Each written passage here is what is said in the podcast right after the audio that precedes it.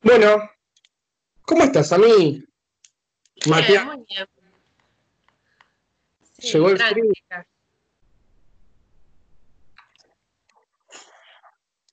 Sí, llegó el otoño, che. ¿Vos cómo estás?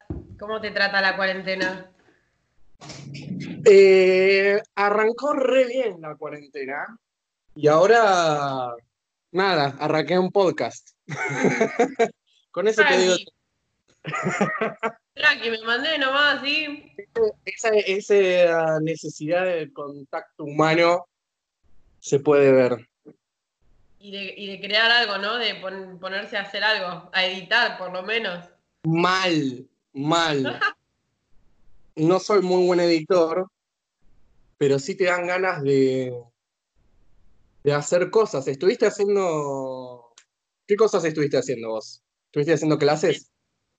En cuarentena estuve em, sobre todo, sí, clases de yoga, viste, de YouTube, de repente eso probé al principio, hasta meditación, después lo dejé, entrenamiento físico, en eso sí me enganché el ritmo a full. Sí. O sea, de los dos meses lo sigo manteniendo. Guitarra, ah, clase, de todo. Este, todas las cosas sabidas y por haberlas probé ya. A ver qué tal. ¿Y mm, qué otra cosa? Ah, y me metí en un curso que me pasaron, que era sobre juegos en chicos, ¿viste? Como cómo darle a los chicos materiales según la edad para que jueguen y se desarrollen y todo. Y lo dejé ahí. La verdad que vi dos, tres videos y no seguí más. eh, mirá qué loco. Sí. ¿Y a vos qué te inspiró a arrancar el podcast? A ver. Bueno, justamente un poco eh, sobre lo que decías de cómo vino la cuarentena a resignificarnos eh, la cuestión del arte. Como que la mayoría de las cosas que me dijiste, bueno, o involucraban el cuerpo con, la yoga o el ejercicio, o eran eh, clases más relacionadas con el arte. Yo, por ejemplo, hice un millón de clases de baile que también con mayor o menor medida de disciplina, pero como que todos arrancamos un poco esto, ¿no? Voy a apagar el aire. Eh, y nada, además a mí siempre me, me encantó charlar, volver con amigos, así que acá estoy, charlando con amigos. Buenísimo. ¿Y tenés algo, algo pensado para para tu serie de podcast? ¿Querés llegar a alguna parte o por ahora solamente lo, lo haces porque te nace así y vas a ver qué, en qué deriva?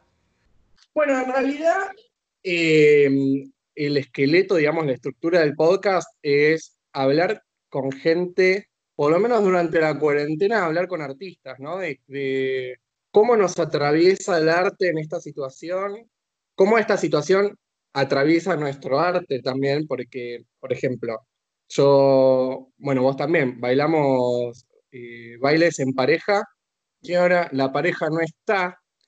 Eh, ¿cómo, eh, bueno, ¿cómo nos afecta? ¿Cómo podemos expresar eso? Y en cuestiones de, escalar el podcast, a ver hasta dónde llega, y no sé, veremos.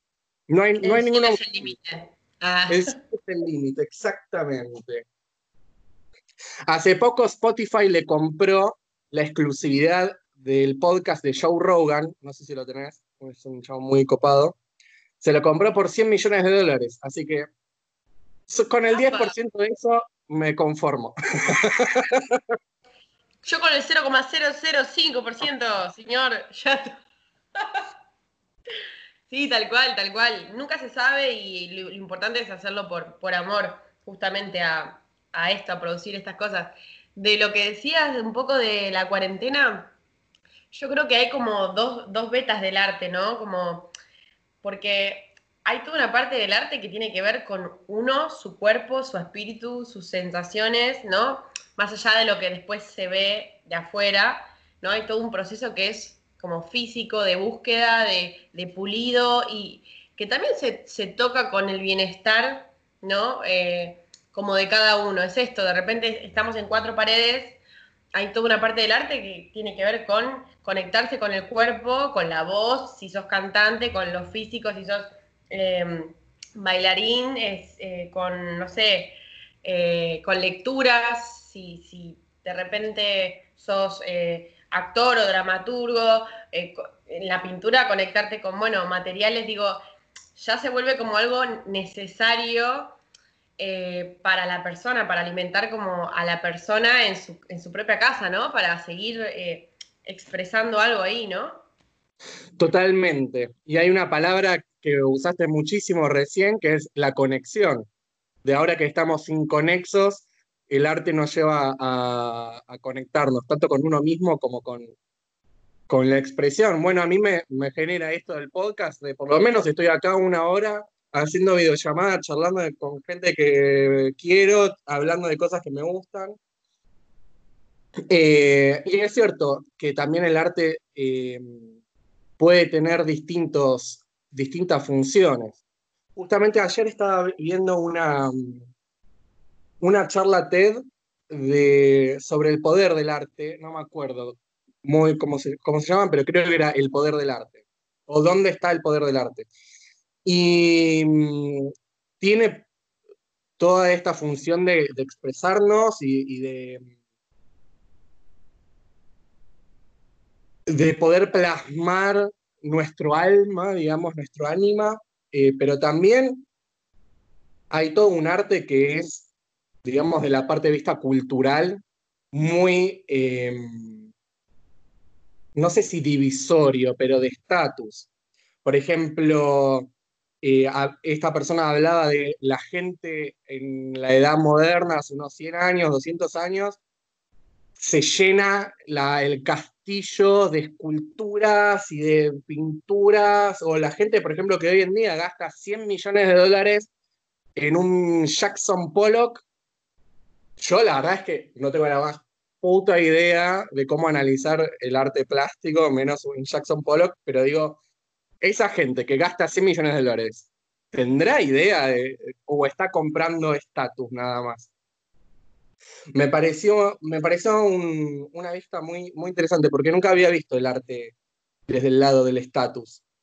Y, además, aunque tuviera idea de lo que es esa pintura, de lo que representa, ponele que fuera, esa gente fuera, qué sé yo, lectora ávida de artistas y de vos decís, fa, gastaste este dinero, digo, más allá del estatus, del reconocimiento, hay algo como muy fuerte de yo conozco a este artista, me fascina lo que hace y voy y pago eso, más allá de solamente lo estético, sino que el mismo conocimiento cultural es, es algo en sí mismo, ¿no? Como arte en sí mismo, la, el saber del arte, ¿no? Como incluso pasa, pasa mucho que entre artistas uno como que va hablando de fulano y mengano y el artista tal y cual y como que se arma como no sé si llevo a expresarme bien, pero este, como algo rico en sí mismo de saber del arte. Digo, están todos los artistas por un lado y también están los críticos de arte, este, están los que estudian arte, digamos, hay, es muy diverso, ¿no? Lo que hay.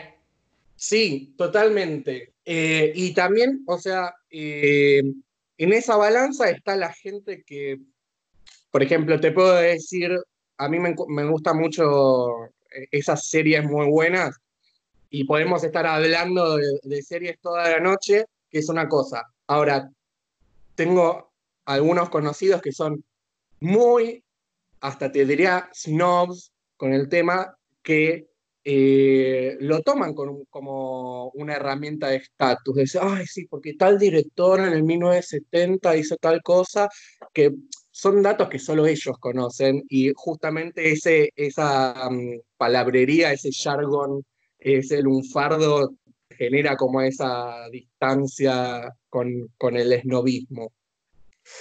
Em, y a la vez a veces es necesario, ¿no? Porque te conecta con algo de la, de la obra que le da más valor, digo, porque a veces, eh, por eso yo creo que está también la cuestión estética, por un lado, de lo que de lo que, de lo que ves, de lo que percibís por los sentidos y qué te genera eso, también para qué está hecho ese arte, si está hecho para emocionarte, está hecho para hacerte pensar, está hecho para, para qué, pero si encima conoces el contexto, conoces toda la, cultura, todo lo que viene detrás, por qué ese artista pensó eso en ese momento y la, la, la, la, wow, toma como otra dimensión y genera otras posibilidades. Es como, el arte es como infinito, ¿no? Se le puede como empezar a sacar hilo, hilo, hilo y encontrarle más significados, ¿no? Si es buen arte, por lo menos.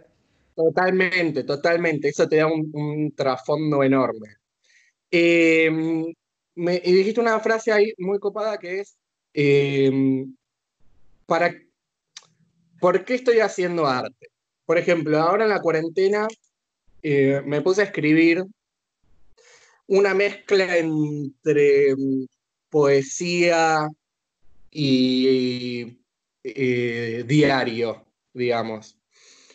Y sí, y se lo compartí a una amiga y una amiga me dijo, me encanta, que si yo, todo el típico chamullo que le tienes que decir sí o sí a tus amigos. Me dice, ¿por qué no probas em, escribirlo de una manera que lo puedan entender todos.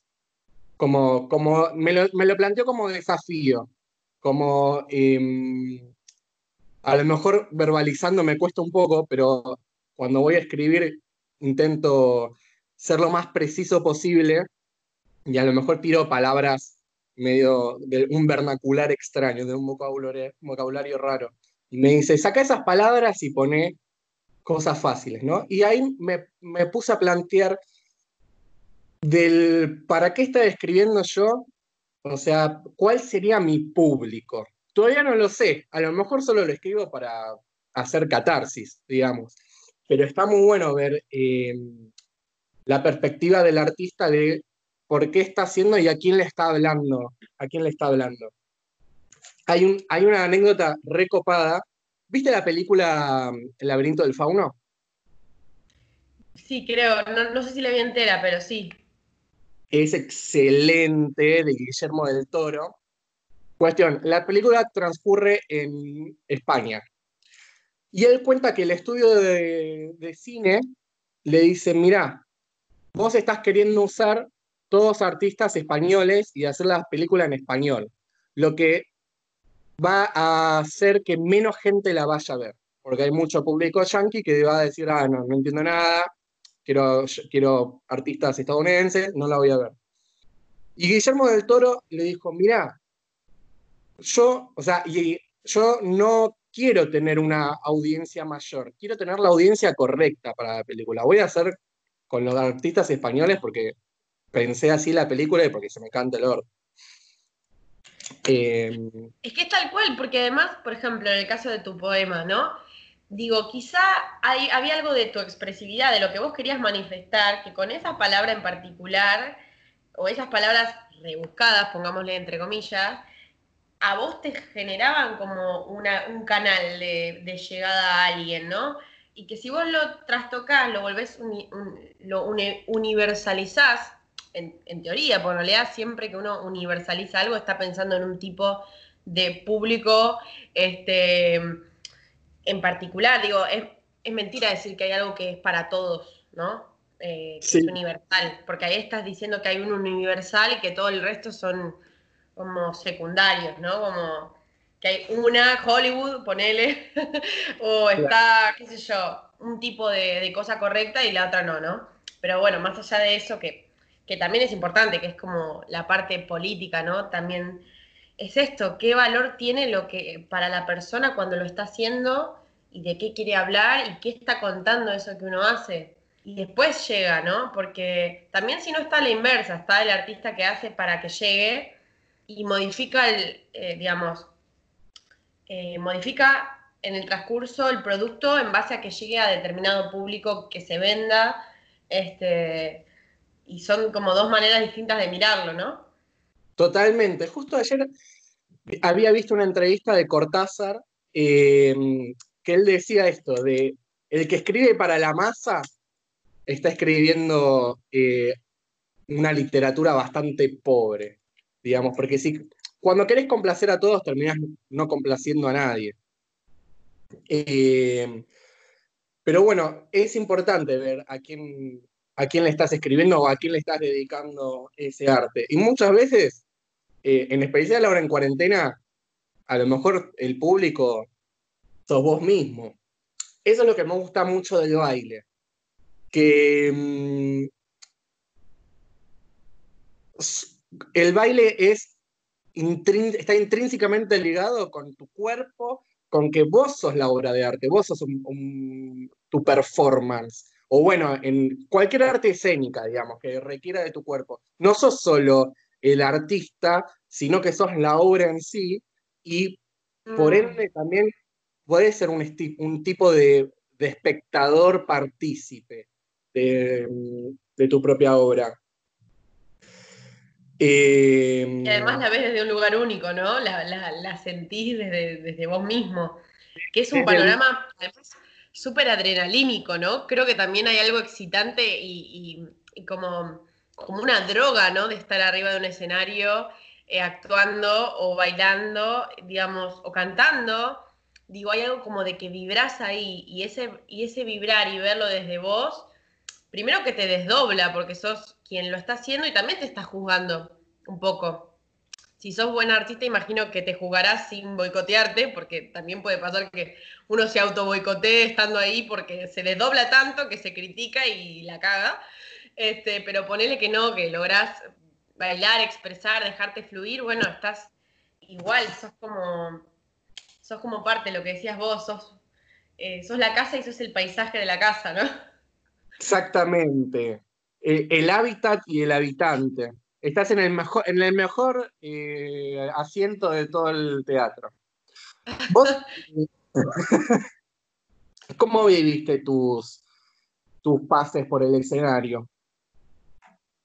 Uh, fueron tremendos. Este, en realidad siempre eh, el arte en mí comenzó como algo que como una necesidad este, física, como un lugar de desafío de estar ahí que a mí me ponía tan nerviosa que me convocaba constantemente. Era como que estar arriba del escenario me generaba tanta adrenalina, tanta sensación de descontrol, que necesitaba como entrenar o practicar o ensayar o buscar hasta que pudiera sentirme yo ahí arriba, ¿no? Es medio rebuscado quizá, pero me generaba mucho placer y mucho miedo al mismo tiempo estar ahí y eso era un lugar que me convocaba constantemente. Y me ha pasado, tanto en teatro como en baile, de pifiarlas mal, de autoboicotearme. Otros momentos que no, que, he fluido y todo, pero ha habido momentos de nervios que me he equivocado y era, bueno, ¿cómo, cómo manejamos esto y seguimos? Ese, ese eh, de Thanatos que está presente siempre encima nuestro, a ver, eh, poniéndonos el palito para que nos caigamos. Eh, ¿Vos realmente sentiste eh, una descontrolabilidad, un descontrol, un miedo a, pifiarla? Siempre uno tiene miedo, pero... No sé, yo... Sí. Em, sí, pero por esta misma adrenalina, me pasó de hecho el año pasado, estaba, estábamos por entrar a un teatro a bailar una coreografía, este, la coreografía la sabíamos, estaba ensayada, pero mi cerebro a veces no se puede desconectar del todo de, las cosas que prevé, porque uno cuando, cuando ensaya se anticipa y prueba, y justamente la idea es probar las veces que sea necesario para todos los factores que se puedan, em, digamos, revisar y practicar se revisen hasta, hasta que ya te liberes, ¿no? Es como, incluso con tocar la guitarra o, tocar otro instrumento, como la, eh, la idea es que uno lo repita tanto que solo tu cuerpo lo haga y ya ni lo piense, ¿no? Claro. Este, así te das cuenta cómo una, una obra de arte está recontra son recontra profesionales, ¿no? Que se la ensayaron tanto que les sale con los ojos cerrados. Entonces, cuando hay cosas en las cuales uno duda, la duda te agarra y eh, a mí me ha pasado y en ese, en, ese espectáculo fue la misma duda la que me hizo equivocar, que es lo más contradictorio en mí, ¿no? Que yo me doy cuenta de eso, que este, la misma duda te hace fallar. Entonces, lo que está mal es esa ansiedad, esa duda, esa no que está mal, pero que hay que relajarse básicamente, que hay que disfrutarlo a pesar de todo. Claro. Sí, totalmente. Hay que disfrutar el arte. Em, justo ah, el episodio pasado había hablado con, con una chica, no sé si lo escuchaste, con una chica eh, bailarina de ballet, bailarina de tango, eh, que bueno, técnica, técnica, técnica, técnica, eh, ese mundo está atravesado por disciplina, sacrificio, y, me puse a pensar en, es, ¿qué, qué nivel pasional, qué deseo podés tener por el arte para sacrificar realmente tu vida, o sea, no solo el cuerpo, por las lesiones y por el dolor y por cuánto cuesta ensayar seis horas por día, pero si eh, perderte, viste, cumpleaños de gente o, si, sos bailarina de chiquita, tener una crianza completamente distinta al resto de, bueno, de tus compañeros, como que habla de, que el arte nos empuja o sea, más y más y más hasta el límite. Yo me acuerdo que eh, había entrado en un grupo de entrenamiento de bachata eh, hace un par de años y cuando llego ahí empezamos a entrenar y mm, nuestro coach nos abría las piernas así, nos hacía elongar y había chicas que pegaban tremendo grito. Y ahí fue cuando me di cuenta, wow, yo quiero esto. O sea, este es el lugar para mí. Porque decir. Cuando gritaban las chicas. totalmente, totalmente. Porque vos decís, esta gente viene y sufre y se queda acá hasta las 2 de la mañana pasándola mal, teniendo que garpar, no durmiendo, completamente adolorido y lo hace contento, ¿viste? Y dije, no, no, no, esto, esto es genial. Qué loco como nos, nos pega el arte por ahí. lo loco es esto de que, digamos, por eso yo creo que hay dos, hay dos miradas, hay tres miradas como del arte, ¿no? Está el arte antes de que suceda la obra de arte, o sea, todo lo que viene antes, todo lo que está detrás del telón, todo lo que está detrás del lienzo, todo eso. Está la obra de arte en sí, o sea, lo estético, lo, lo que genera, lo que, la obra ya terminada y la persona que lo ve, todo lo que sucede ahí. Y la tercera sería como lo que hablábamos antes, lo cultural, ya más, más a largo plazo, no más histórico del arte y la crítica de arte. Bueno, el impacto. claro, a mí me pasa que también yo creo que el arte, en la primera etapa, o sea, la que todavía no, no terminó de ser obra, este, mm, es como que nos desafía como seres humanos, digo, toda esa práctica nos pone en un lugar tan rico, o sea, nos encanta, a los seres humanos nos encantan los desafíos, nos encanta, no un desafío imposible, cosas que se puedan lograr, pero que tengas que esforzarte, digamos, ese lugar de ir a buscar, de crear, de moverse, de, de activar, es apasionante, es lo que nos mantiene vivos. Ahora, ¿qué pasa si eso, digamos, porque te digo, a mí sabes que me llama la atención o que a veces me cuestiono un poco, que veo obras ya hechas, o sea, al público ya terminadas, pero que me da más la sensación de que el artista está en una como una búsqueda autoerótica, como de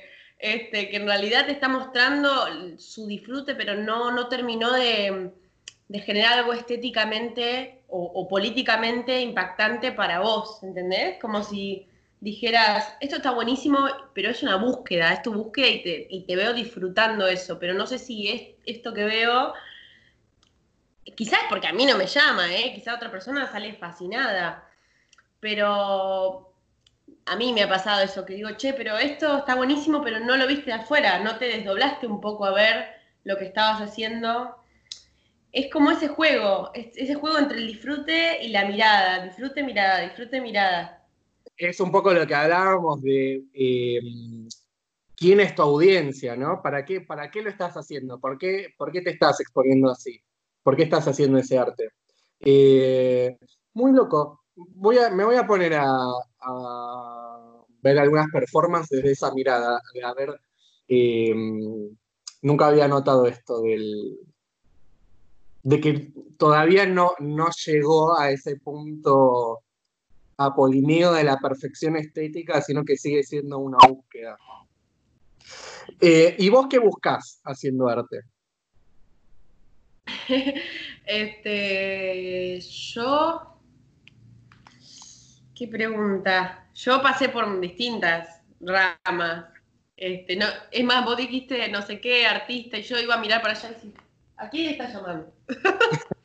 este, porque, em, porque depende el momento. Yo creo que uno en su vida no tiene momentos. Eh, y a cada momento, digo, para mí el teatro fue un refugio de amistades, de encuentros, de, de, flashes y, me ayudó a, El teatro para mí es una locura. Te, digo en particular de ese arte porque me parece como el más expuesto de todos. No sé. Eh, te expones eh, la voz, te expones el cuerpo, te expones las ideas a veces porque eh, era como hay un teatro que es el teatro de, bueno, más improvisado, donde vos tenés que poner encima de lo que a vos te pasa, tu espontaneidad, lo que vos pensás, tus ideas, y un teatro más, bueno, de, una obra que ya está hecha, que en todo caso las ideas son de otra persona, ¿no? Pero digo, te expone mucho y yo creo que eh, lo hago por lo vincular, primero porque me encanta, me encanta encontrarme en el teatro con gente, me encanta tocar un instrumento y cantar con gente, eh, me encanta bailar con otra persona, eh, pero también me gusta la mirada, o sea, me encanta, me encanta que, vean y que al otro le guste algo de lo que hice. Este, entonces no me quedo quieta, busco ambas, lo disfruto y también quiero que se vea lindo. Claro, eh, es cierto que uno se... Lo vincular al exponerse tanto, al sentirte tan vulnerable, se generan como unos vínculos mucho más, em, no sé si fuertes, pero más verdaderos, porque eh, cualquier tipo de arte es expresar emociones, y en especial si estás expresando lo tuyo bien adentro, te tenés que estar, te tenés que vulnerabilizar enfrente del otro, y eso em, genera un acercamiento con el otro muy fuerte. Yo, por ejemplo, hago biodanza y mm, es muy loco porque son clases de dos horas donde no estás hablando, estás interactuando completamente o constantemente con el otro, pero con la palabra, eh, digamos, por otro lado, eh, eh, no en la clase. Entonces, a menos que te pongas, viste, a charlar por fuera, no terminas conociendo mucho de la vida de la otra persona, pero eh, te expones tanto, te vulnerabilizas tanto, que vos decís, te conozco desde toda la vida, eh, porque a lo mejor tenés familiares o amigos que hace 15 años que están en tu vida y no compartiste momentos como compartiste con esta persona que recién la conoces.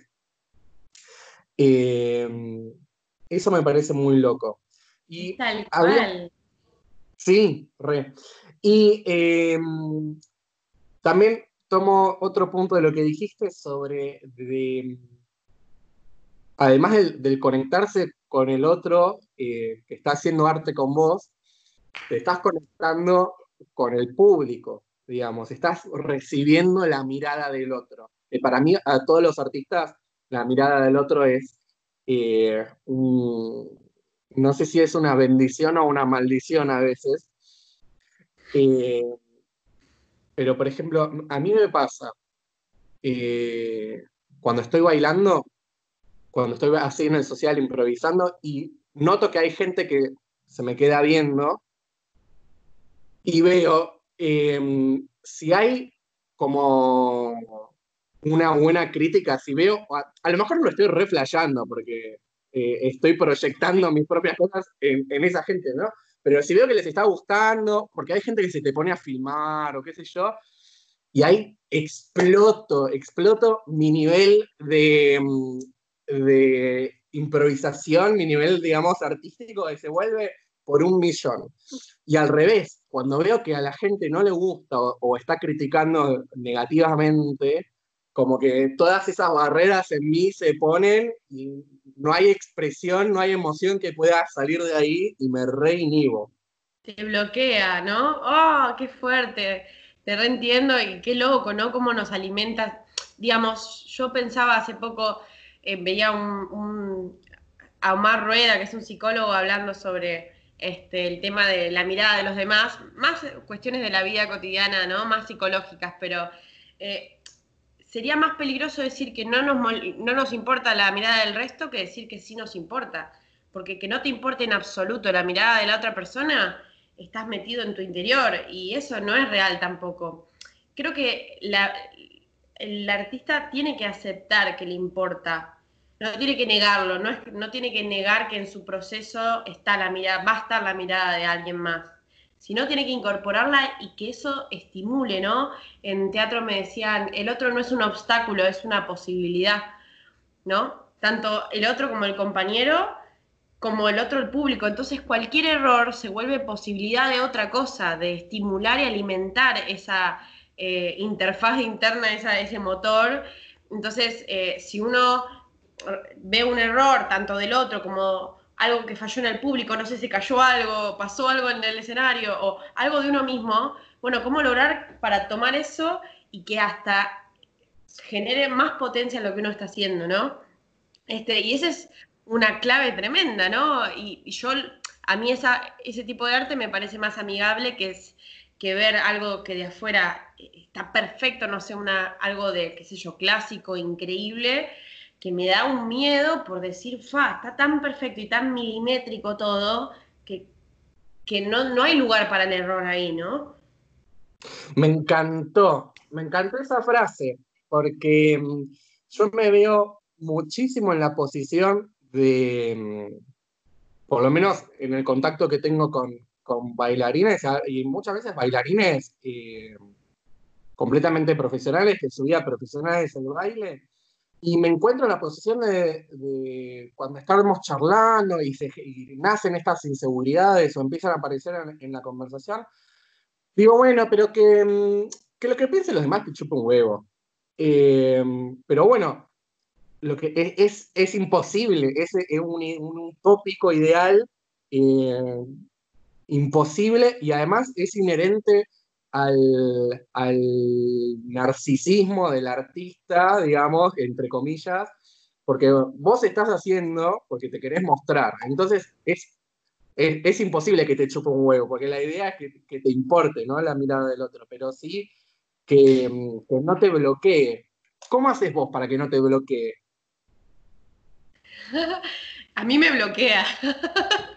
Pero depende, depende mucho de muchas cosas porque fíjate que, y sobre todo en esta cuarentena, yo por, lo menos me observo mucho más que antes, esto que te hablaba de, de las fases, ¿no? No solo fases en la vida de uno, sino fases en lo cotidiano. Hay días, que nos sentimos de una manera, días que nos sentimos a la inversa. Este, a veces la mirada que queremos de afuera es una y a veces es otra. A veces a mí me pasaba, por ejemplo, cuando empecé a actuar en teatro, que yo flashaba que quería dar con los personajes más alocados, más como excéntricos, qué sé yo, del estilo de Tim Burton, viste, las minas todas como, eh, como ese, ese tipo de personaje. Yo quería que se me vea de esa manera, no, no sé por qué, ¿no? Pero, y después tuve que enfrentarme a personajes como Julieta de Romeo y Julieta, ¿me entendés? Que eran todo lo contrario.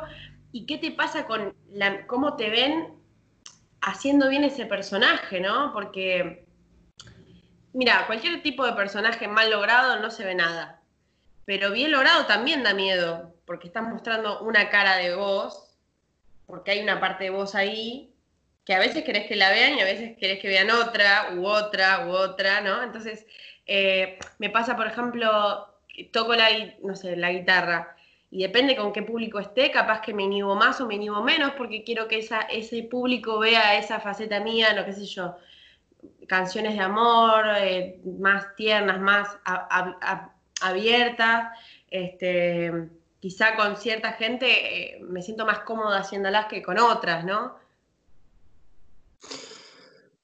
Eh, ¿Y cuál sería esos dos tipos distintos de gente? ¿Con quién te sentís más cómoda? Este, es, no, no, no se trata de eso en realidad. A ver, em, por ejemplo, esto de la guitarra me pasaba que con familia y amigos de familia, con mucha gente y mirada, sobre todo, ojo, para mí la mirada familiar es fuertísima, ¿eh? para lo que sea que no haga, la mirada familiar pesa de alguna manera u otra, este, es un tema. Em, y, también creo que me ha pasado con gente que yo la veía más vulnerable, más, más abierta conmigo, de poder expresar mucho más. Pero bueno, en el escenario no, no, uno no, maneja eso, el público es diverso, por eso a algunos les va a gustar y a algunos no, algunos van a hacer de una manera y otros de otra, ¿no? Lo que quería decir era que básicamente, si uno tiene miedo, a veces puede tener miedo por el personaje que está haciendo, o por el tema que está bailando, o por digamos, se juega tu propia persona ahí, ¿no? En el arte. Claro, es la, el epítome de la exposición, me parece. Eh, me hiciste acordar, eh, el año pasado, cuando todavía podías eh, tocar a la gente, había hecho un taller de, de, biodanza que nos fuimos un par de días a, a una quinta y fue muy, muy, muy intenso, pero estuvo excelente. La verdad que fue una experiencia súper recomendable. Em, donde en un momento me tocó, digamos, una, una propuesta de trabajo que era solo para mí y enfrente de todo, de todo el mundo. Em, inventar un poema. Me dijeron, de la nada, tenés que inventar un poema que arranque con eh, Yo soy. Y fue, creo que una de las experiencias más duras, pero más eh, gratificantes, digamos, eh, rewarding, ¿viste? Que tuve. Porque mm, nunca me sentí, no sé, más desnudo y a la vez más contenido que, mm, que ahí. Es importante, es, es muy importante eh, el feedback que te da el otro, que te da la persona con la que estás, no solo, o sea, cuando estás creciendo en tu arte también, porque cuántas veces, bueno, acá en el momento de, diván, a mí de chiquito eh, me acuerdo perfecto de, estar cantando y estar mi abuela y me dice, ¿qué, ¿cómo desafinás o qué mal que cantás o lo que sea? Y dije, bueno, nunca más canto en mi vida mal, mal. Y bueno, y nunca canté.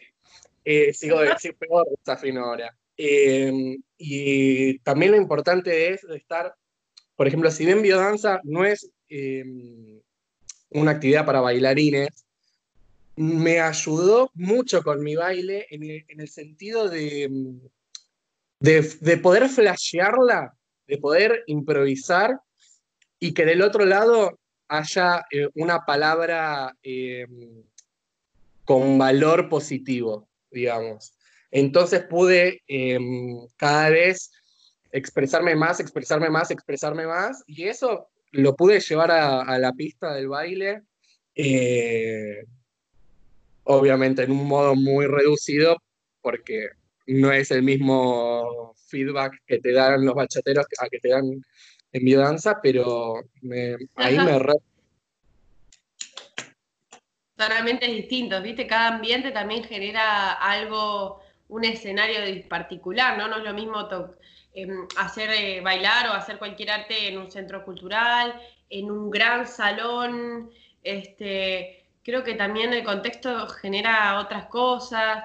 Yo me acuerdo que el año pasado, cuando te contaba que me equivoqué en el escenario, era un teatro, así con luces apagadas y la luz que te da ahí, pam, adelante, arriba, qué sé yo, eh, que era uno tras otro, tras otro, tras otro, y quizá me había salido mucho mejor la misma coreografía, todo, un tiempito atrás, donde el escenario era plano, o sea, vos estabas a la misma altura del público, las luces eran eh, de día, este, vos podías practicar antes de, eh, bailábamos entre todos antes de que arranque, era una dinámica mucho más amistosa conmigo que, que, me permitió no solamente que salga bien la coreografía, sino sentirme bien y lucirme y decir, este es mi momento, qué bien que estoy pudiendo bailar esto eh, y disfrutarlo, ¿no?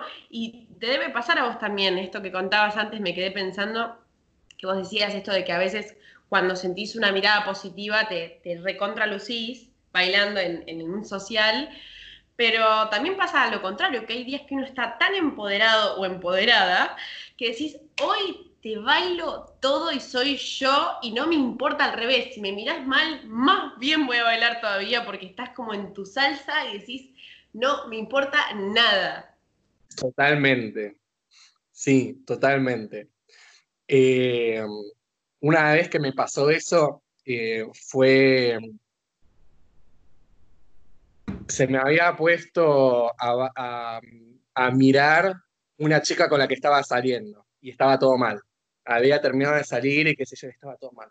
Creo que nunca bailé mejor en mi vida que en ese momento de decir, tipo, como de demostrarte, mirá lo copado que, mirá lo bueno que soy. Em, pero sí, es muy, es, estoy pensando en cómo afecta lo emocional a, tu performance eh, y, si, si, eso se puede traslocar a cualquier otra actividad. Digamos, bueno, sí, no sé. Bueno, sí, a ver qué, ejemplo se te viene. No, no, puedes, por ejemplo, trabajar y decir, bueno, estoy como de muy buen humor y puedo laburar bien. Eh, pero también es depende eh, digamos, el grado de, de vulnerabilidad con la, que, con la que vos te querés sentir, ¿no? No solamente, sí, y la intensidad con la que, bueno, a mí me está pasando que te contaba que ahora con lo que más estoy es con entrenamiento físico, ¿viste? Que tampoco está desligado del arte porque considero que cuando todo esto reabra, tener un estado físico copado beneficia a cualquier arte que vayas a hacer. Este, más, más, allá de eso, justo enganché clases de una mina, ¿qué? Y al de ayudar. ¿Al qué? Levante. Ay, no te entiendo porque, no sé, eh, no sé. Bueno, era una boludez, no pasa nada. No importa. Este, no, y estoy tomando clases con una chica que yo nunca había entrenado, no era algo que me gustara hacer, no era algo que tuviera constancia. El entrenamiento físico duro es lo que más nos hace declinar en el sentido de que ay, si estamos un poco cansados, un poco de mal humor, no lo hacemos. Es la típica. Es la, Yo creo que de las disciplinas, ir a trabajar también, ¿eh? ir a trabajar, pero es medio obligatorio. Aunque tengas cara de culo hasta el piso, lo tenés que hacer porque no cobrás o te echan. Entonces, digo, la disciplina en, pero ¿qué pasa con el arte? es algo que uno elige. Entonces a veces decís, pero ¿cómo es que hoy no estoy para hacer esto si, si lo amo? Bueno, pero porque somos seres humanos y eh, a mí lo que, me, lo que estoy aprendiendo ahora quizá del entrenamiento físico, la profesora que me toca dice, si no te sale, si, si no estás, digamos, básicamente lo que te está queriendo decir, no importa tu estado de ánimo, vení, toma la clase y en todo caso, si no puedes eh, hacer el ejercicio, baila. Entonces, ¿qué te está diciendo? Este espacio sostenelo y divertite. Y si no puedes dar el 100%, bueno, no importa, pero quédate hasta el final. Intentalo y me parece fantástico porque en el arte es lo mismo, a veces tenés que hacer, por ejemplo, a mí me tocó cuando me recibía de la carrera de actuación, teníamos que hacer, no sé, 13 funciones seguidas, la verdad no me acuerdo la cantidad. Eh, y no me acuerdo si hasta no eran dos funciones por día durante esto, 13 fechas. Y era la repetición y la repetición y la repetición y cada día uno se lo tomaba distinto. Es más, te voy a contar algo más privado, pero bueno, este, me pasó que las últimas dos funciones había ocurrido una catástrofe familiar tremenda, tipo que había fallecido una persona de la familia, sí, más o menos de la familia, y yo tenía que ir a hacer las últimas funciones después de eso. Y era como, y no, no podía fallarle a mis compañeros, decir, ah, no, ¿saben qué? Me tomo el día, porque hay algo grupal, hay algo de, de que estás conectado con otros, y es un poco la vida, a veces por más que uno tenga el dolor, por más que uno tenga enojo, furia, este, tristeza, éxtasis, lo que sea que uno viva, a veces hay que seguir con eso. Totalmente. Eh, y, mm, cómo te ayuda la, disciplina eh, en eso, porque como decía eh, esta chica, de, cuidar tu espacio, digamos, cuidar el espacio y mantenerlo. Eh, porque a veces vos decís, eh, tengo cero ganas, quiero quedarme tomando mate en casa, no quiero ganas de hacer nada, pero a la larga eh, te terminás arrepintiendo de no haberlo hecho. En cambio, si lo mantenés y por lo menos haces algo chiquito o te quedas bailando, lo que sea, vos decís, bueno, por lo menos, viste, soy constante, estoy. No sé cómo habrá sido en ese momento con, bueno, con la tragedia familiar y, haber actuado ahí. Pero mm, me imagino que por lo menos ahora te queda esta anécdota de decir, mira, el arte es esto, es tener que bancártela, eh, tener que ser disciplinado y, acompañar a, digamos, tu compañía. Tal cual, y es saber que sí, que estás, estás en un proceso, obvio que somos seres humanos y si hay cuestiones muy radicales, uno puede elegir, digamos, es esto. Si un día, por ejemplo, estás mal de salud y tenés que ir a un ensayo de baile y vos sabés que después del ensayo vas a caer peor en cama y que hasta te va a perjudicar a la misma a los mismos ensayos que vas a tener los días posteriores, bueno, también somos seres humanos y uno puede decir, che, ¿saben qué? Si voy, sé que voy a caer peor en cama, sé que no va a servir, y hasta puede ser que, no sé, me equivoque y lastime a alguien. No, ahí totalmente. Eso, eso es parte de cuidar y de mantener tu espacio, el hecho de, cuidarte a vos, sabiendo que em, eso es, otra cosa, es entendible. Em, pero también sentimos muchas veces esa presión de, por ejemplo, los bailarines, igual que los deportistas, me imagino, son de las peores personas que a la hora de cuidarse. Son las personas más conscientes a la hora de cuidarse porque entienden completamente su cuerpo, pero eh, tienen esta imposición de tener que ser el mejor, de tener que seguir, eh, que muchas veces, bueno, eh, no, no, no respetan a su propio cuerpo y, bueno, a muchas terminan para peor, ¿no? ¿Cómo sentís? ¿Vos sentiste esa imposición alguna vez? ¿Te, te, sentiste, digamos, eh, que tenés que ser la mejor, que tenés que darlo todo? ¿O viviste el arte un poco más desde lo emocional de lo que te hace bien? No, siempre hubo exigencia, siempre algún grado de exigencia excesiva tuve, digamos. O mm, yo creo que justo nombraste dos mundos muy exigentes, el del, qué sé yo, deporte de alto rendimiento y el baile. Son, son ambientes que son muy exigentes porque se está acostumbrado a que es esto, que no, no, no, que hay que seguir y hay que seguir y hay que seguir. Y por ejemplo, en el teatro no te exigen tanto desde lo físico, o sea, sí, sí tenés que estar en un buen estado físico, pero hay obras donde vos ves gente que tiene distintos cuerpos, este, no, no necesitas necesariamente tener cierto cuerpo para actuar, capaz, ¿no? Eh, pero sí te exige desde lo emocional una disciplina. Creo que la disciplina es esto, ¿no? Es en el tiempo sostener a pesar de las fluctuaciones, ¿no? Y a veces uno cree que tiene que darlo todo, y me ha pasado un montón de veces así de, de, exigirme y hacer y hacer y hacer y terminar agotada, sobrecargada, terminar como mal, ¿viste? Y, creo que también, eh, por eso digo, el arte es, tan lindo para uno mismo y para cualquier persona que quiera hacer arte, porque a la larga aprendes cosas de vos, de tus propios ritmos, de lo que te gusta, de lo que no te gusta, de, de lo que sos capaz de resignar y lo que no. Quizá quien se metió en el baile, como decías, yo, en clásico, se metió tanto, tanto que ni se lo cuestionó, siguió adelante, gastó dinero, gastó tiempo, no, vio a su, no fue a la fiesta del fin de semana y ya está metido en un lugar de pasión tan grande que ni se lo pregunta. Y quizá otra persona entra y dice, che, esto hay que renunciar a esto. No, yo esto no. Como que yo este sacrificio no lo hago, ¿viste? Este, y creo que yo hoy me, me estoy en este proceso de preguntarme un poco esto, ¿no? Porque a mí me gustan muchas cosas y quiero profundizarlas, pero no sé hasta qué punto puedo sacrificar otras, ¿no? Por, por ciertos artes que me gustan. Claro, llega la hora de tener que decidir y, y, o sea, discriminar una cosa con otra y te tenés que quedar, no se puede todo en la vida, la famosa frase. Em, pero bueno, tampoco es eh, permanente, pueden ser eh, etapas, ¿no?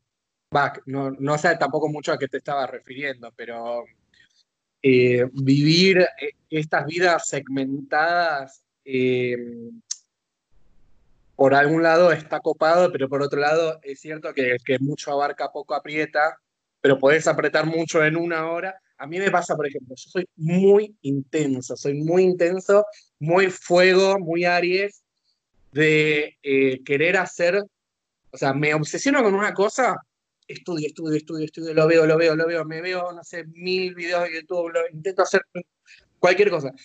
Eh, pasa, no sé, me pasó y encontré algo más que digo, wow, me olvidé completamente de una cosa, a lo mejor por meses o años, después siempre vuelve y me puse con otro, con otro, con otro, con otro, con otro. Por ejemplo, toda esta cuarentena, eh, a mí me cuesta mucho la disciplina para, para hacer ese ejercicio duro, ¿viste? Eh, pero me puse a hacer preparamiento físico, preparación física y eh, mucha elongación. Y me sorprendí cómo me cambió el cuerpo eh, elongando, ¿viste? Hice una o dos horas por día, todos los días de la cuarentena. Ahora me agarré con el podcast y hace como tres días que no elongo. Digo, la puta madre. como que tengo ese cerebrito de insecto de decir, no, no, no. Todo, la RAM, todo el procesador está ocupado en esto ahora. Pero bueno, siempre vuelve y, son esas decisiones que uno va tomando.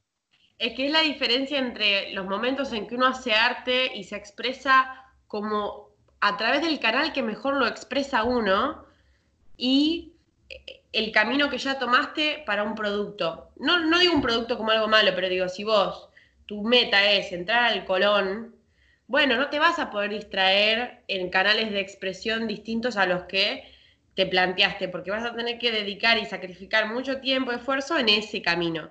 Y en el medio te van a pasar mil cosas. Ambos caminos están buenos, porque en uno vas directo a un objetivo y te vas a especializar, como pasa con cualquier carrera, ¿no? Si vos te metes y te especializas en una rama, listo, vas a saber. Hace poco me, habían dicho, por ejemplo, las tesis de doctorado, ¿no? Vos, yo, yo una tesis de, de grado, me doy cuenta que es como sentarte con un mismo tema mucho tiempo que te quema el cerebro, ya no querés saber nada de ese tema. Imagínate un doctorado que dura, no sé, cuatro o cinco años sobre un tema chiquito, chiquito, chiquito, chiquito. Claro, te vas a terminar siendo experto en eso y capaz que alguien te viene a hablar de otra cosa y, estás en esa. Entonces, son elecciones, ¿no? Digo, este, por la otra vía, que quizás es la que a mí más me, yo soy más taurina, soy más de tomarme mis tiempos para las cosas de como más, lento, más, em, también es como que puedo dejar algo y saber que después lo retomo y así, y engancho una cosa y después, y, voy viendo, ¿no? Voy viendo a medida que pasa. Pero a la vez me pasa hoy día que, por ejemplo, no creo que sea en vano eh, hacer cosas distintas, porque cosas que he aprendido de la música o del teatro o eh, las aplico al baile, ¿entendés? Cosas del baile las aplico a, ¿entendés? Como que... ¿Y cómo, ¿Cómo aplicás tu, carrera de grado de psicología a, tu teatro o tu baile o tu canto? Más bien es cómo, cómo apliqué el arte a la carrera de psicología. Mm, mira.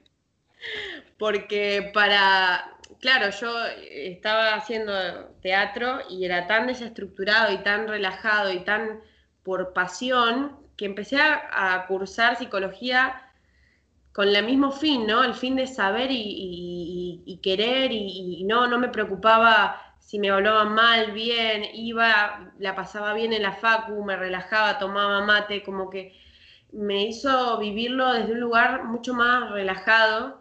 Y yo creo que vivo un poco la vida así, vivo la vida un poco de, bueno, a lo que te enfrentes va a ser un desafío con vos mismo, no le debes nada a nadie, ¿no?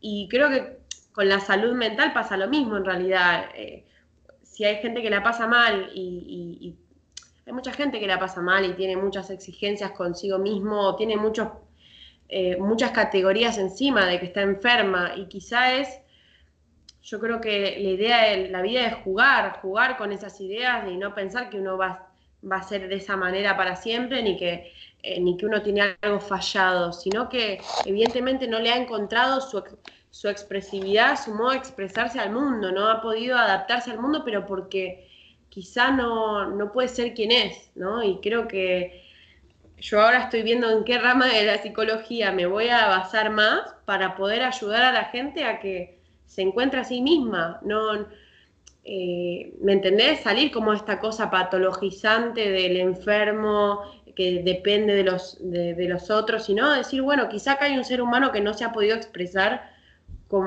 por el mejor canal o que se cree que está er, errado en este mundo y quizá el que está errado es el mundo y esa persona podría aportar algo a ese mundo, podría darse vuelta a la tortilla, pasar de ser enfermo a ser transformador de la realidad, creador de otra realidad.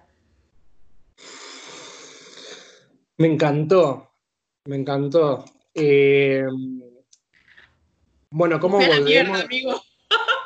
¿Cómo? Me fui a la mierda, digo, me fui por la rama. No, no, me encanta, vayámonos más seguido.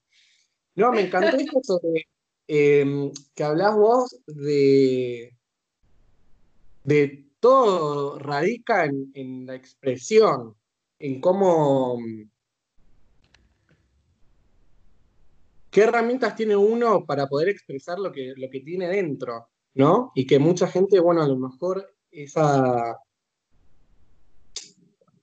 esa expresión le cuesta un montón. Entonces le cuesta todo un montón. Le cuesta, como somos animales sociales, o sea, la inhabilidad, la incapacidad de, comunicarte con el otro eh, debe ser un, peso enorme, enorme, enorme, enorme. A mí, justamente, lo que me atrajo eh, del baile, lo que me atrae de de la escritura, de la poesía, lo que me atrae de los idiomas, me encanta escuchar idiomas distintos, me encanta estudiar idiomas, es justamente la comunicación y la expresión. Me parece que em, vengo de, una familia donde la comunicación era muy pobre, o es muy pobre, eh, donde no se podía discutir, no se puede eh, tener conversaciones así, eh, digamos, profundas. Entonces, me veo todo desde el punto de vista de, bueno, también eh, estudié asesoramiento de imagen justamente con, este, con estas ganas de poder expresarte no solo con las palabras, sino desde, desde el movimiento, desde lo escrito o, desde la imagen. Me parece que, que es súper interesante. Y también hablaste eh, no solo de la expresión, sino de la creación, de cómo crea uno las, eh, su vida, de cómo crea, cómo modifica uno su entorno. Em, bueno, y que esa es un poco la función del arte. Eh, escuché el otro día una frase que el arte es creación, es crear algo, y Dios es creación todo lo que hace Dios es crear. Eh, o todo toda la creación la hizo Dios. Entonces hace como esta analogía entre lo divino eh, y lo de arte, y, el arte, que es la conexión que tenemos nosotros con, con lo divino.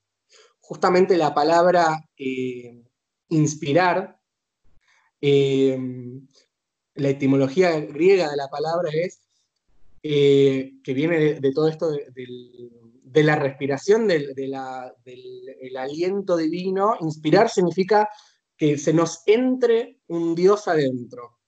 Cuando los artistas en, digamos, en, Grecia eh, le rezaban a las musas, le rezaban para que la musa lo inspire, para que la musa lo, como una posesión divina, digamos. Eh, No sé, me parece eh, muy interesante hacer esa analogía.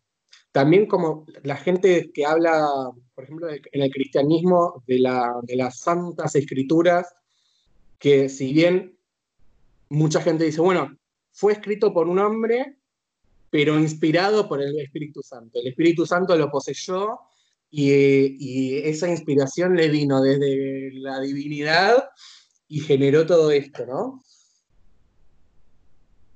Y a la vez a mí me, han dicho como algo de eso uno podría decir, reconocer y decir, bueno, posta, hay momentos en que uno se siente que lo que está saliendo de su cuerpo, de sus expresiones, está tocado por un, no sé, como una sensación tan gratificante que vos decís, fa, esto es inspiración, ¿no?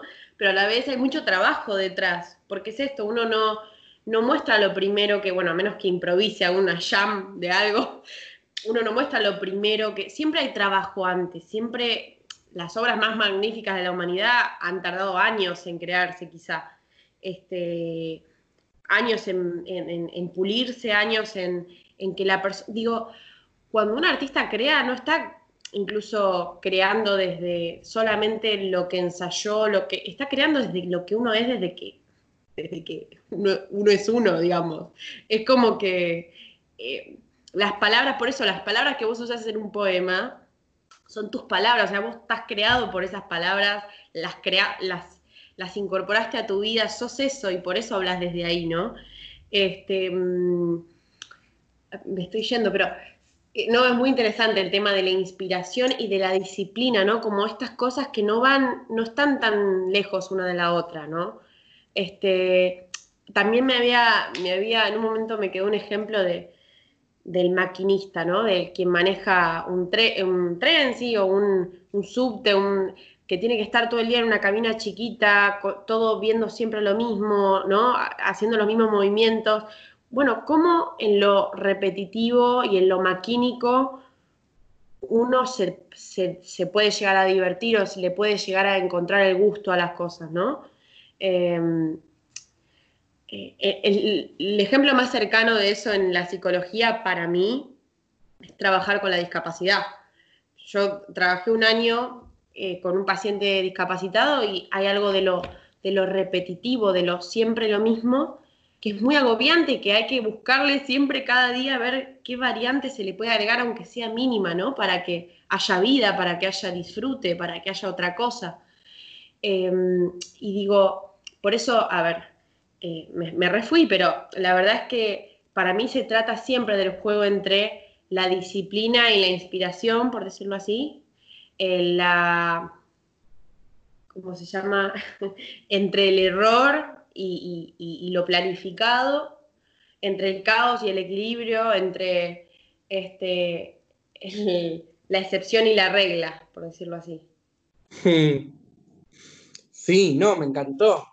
Em, tiene, tiene ese puje, digamos, dicotómico que a la vez muchas veces son opuestos, pero complementarios muchas veces, por ejemplo, estás, cuando estás creando algo eh, y hubo un error y a lo mejor ese error fue el disparador de algo aún mejor, ¿no?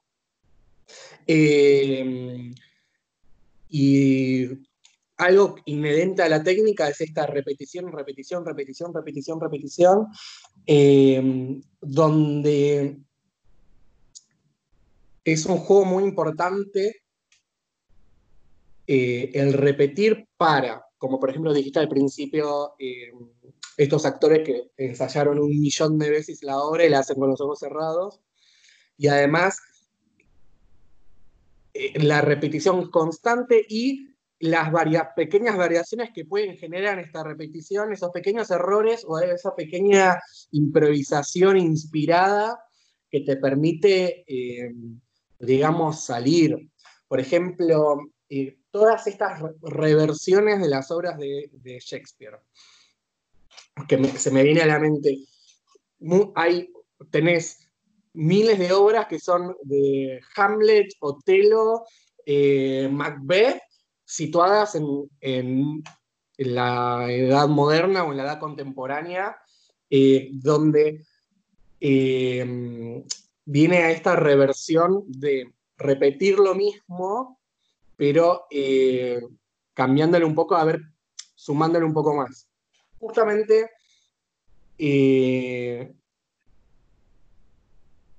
el otro día estaba hablando con una amiga sobre la gente que va a bailar, que toma clases de baile y copia. Y a lo mejor es gente que baila excelente. Yo tengo algunos amigos que vos decís, son muy buen bailarín, pero se nota de acá a la China que sos alumno de tal, ¿entendés? Porque bailas igual. Eh, entonces, ¿dónde está la diferencia o dónde está ese punto del arte, de la expresión personal eh, en esa copia? No la tenés, por lo, por lo menos lo que pienso yo, ¿no?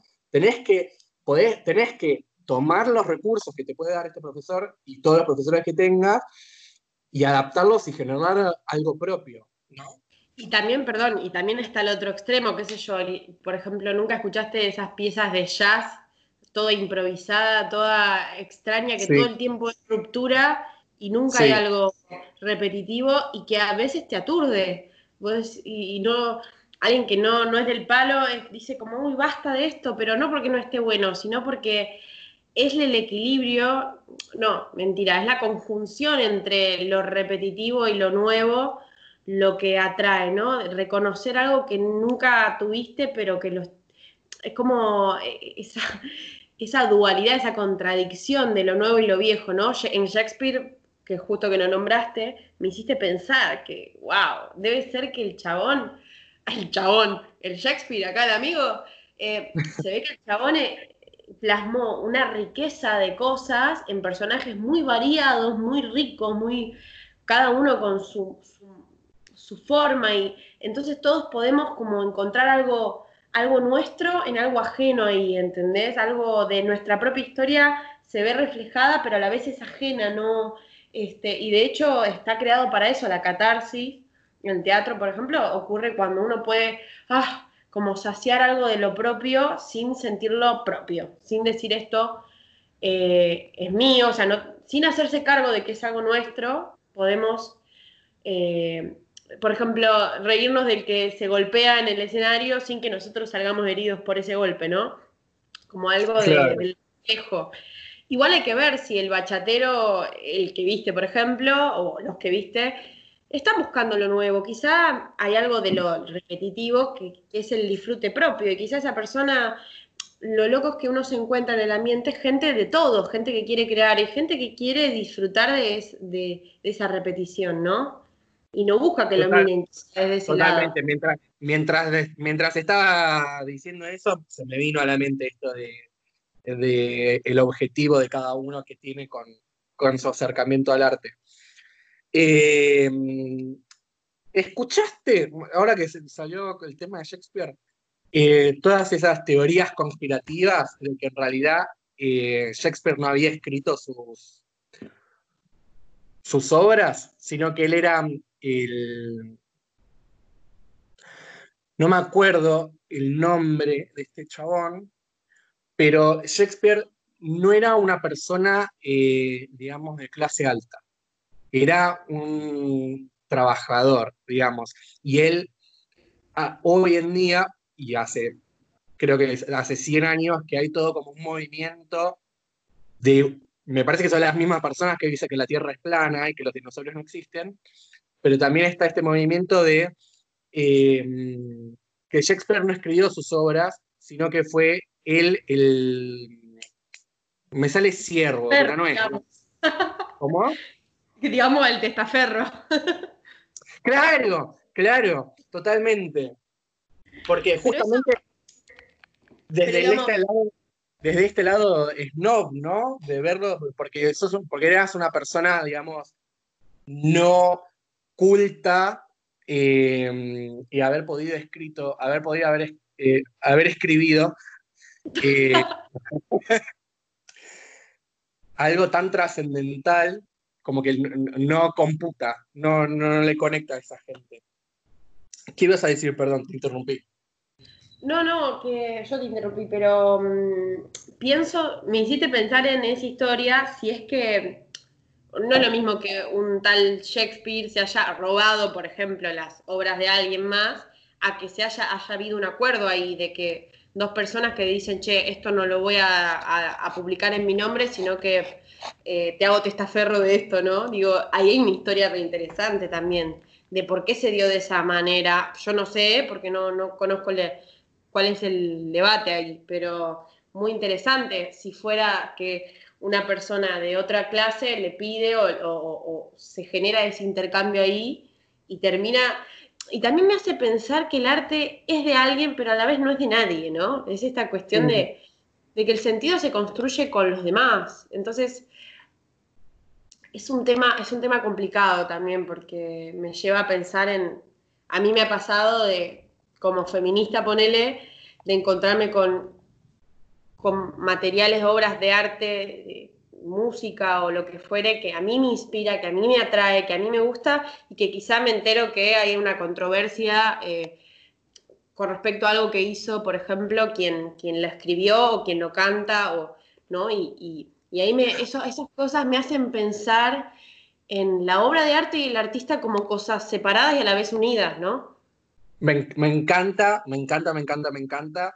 Eh, me hiciste disparar dos ideas eh, muy distintas. Por un lado, te entiendo completamente esto de, hay gente que puede, hay gente que no, disociar al artista con su arte.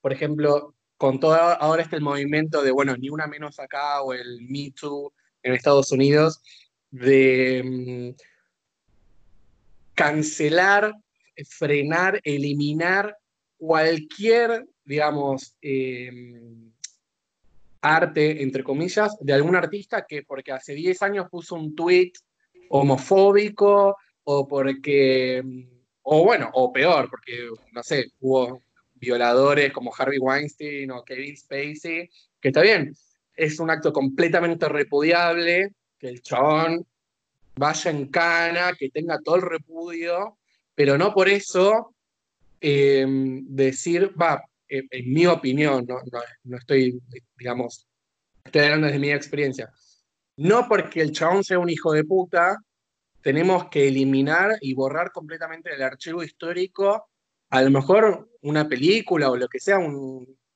álbum que es, pudo haber hasta sido revolucionario en su, en su rubro, digamos. Claro, ¿Cómo, wow. lo viviste vos? Debate, wow, extremadamente potente, extremadamente potente, ¿no? Y, hermoso a la vez porque, wow, habla del ser humano y la contradicción misma de, las personas, ¿no? De que podemos ser monstruos por un lado y podemos tener cosas estéticamente hermosas para compartir y que generen cosas positivas en otros, porque a ver, el arte salva vidas también, yo creo, ¿no? Hay más desde quizá la psicología, hoy día, ¿no? Estamos encerrados y consumimos arte por donde podemos, ¿no? Y digo, nos está salvando, en cierto punto nos está salvando la cabeza. Producir y, recibir arte nos salva. Entonces, eh, es esto, ¿no? De lo que una persona proyectó en su obra de arte, va a haber cosas de esa persona y va a haber cosas que le son ajenas, que son de todos, que ya pasan a ser del mundo entero, de quien lo vea. Y entonces cancelar eso es que no produzca, es como quitarle vida a una obra de arte, porque una obra de arte que no se luce, que no se comparte, pierde, pierde fuerza, termina siendo eh, esto, un juego de la persona consigo mismo y deja de ser compartido. Yo quizá desde ahí tengo una posición muy complicada como psicóloga, este, que digo, me encanta hablar de estas cosas porque me hace pensar en eh, a ver, a, veces el mundo necesita que nos posicionemos en un lugar político, ¿no? Para poder eh, tomar partido y, yo por eso te hablo desde que diciéndome feminista, porque yo me considero feminista, pero a la vez creo que ningún ser humano es completamente cancelable. Digamos, yo creo que de la humanidad toda tenemos algo que aprender, siempre, y algo que incorporar, y algo que, digamos, porque si cancelamos a alguien, si lo metemos en un, en un gueto, si lo reducimos, si lo encerramos y, no, y nos olvidamos, eh, para mí eso siempre lo voy a ver como algo un poco cruel, porque es no querer ver una parte de lo que nosotros mismos somos. Y si una obra de arte tuvo tanta repercusión viniendo de una persona complicada, evidentemente es porque esa persona complicada pudo plasmar algo de lo que todos nos identificamos. Me, encanta lo que decís, me encanta lo que decís. Yo estoy, eh, no sé, en desacuerdo con, sí, estoy de acuerdo con el, que sufra cualquier tipo de responsabilidad esta persona, digamos, complicada, perversa, hija de puta, sí, bueno, que la justicia se haga cargo, ¿no? Pero estoy en, desacuerdo con eh, la eliminación de nuestro archivo histórico. Por ejemplo, eh, no sé, sacar estatuas de eh, colonialistas o cambiar el nombre de una calle de un chabón que era un hijo de puta con los aborígenes. No me parece que sea correcto en el sentido de la frase esta, si no conoces tu historia, estás obligado a, repetirla. Eh, claro.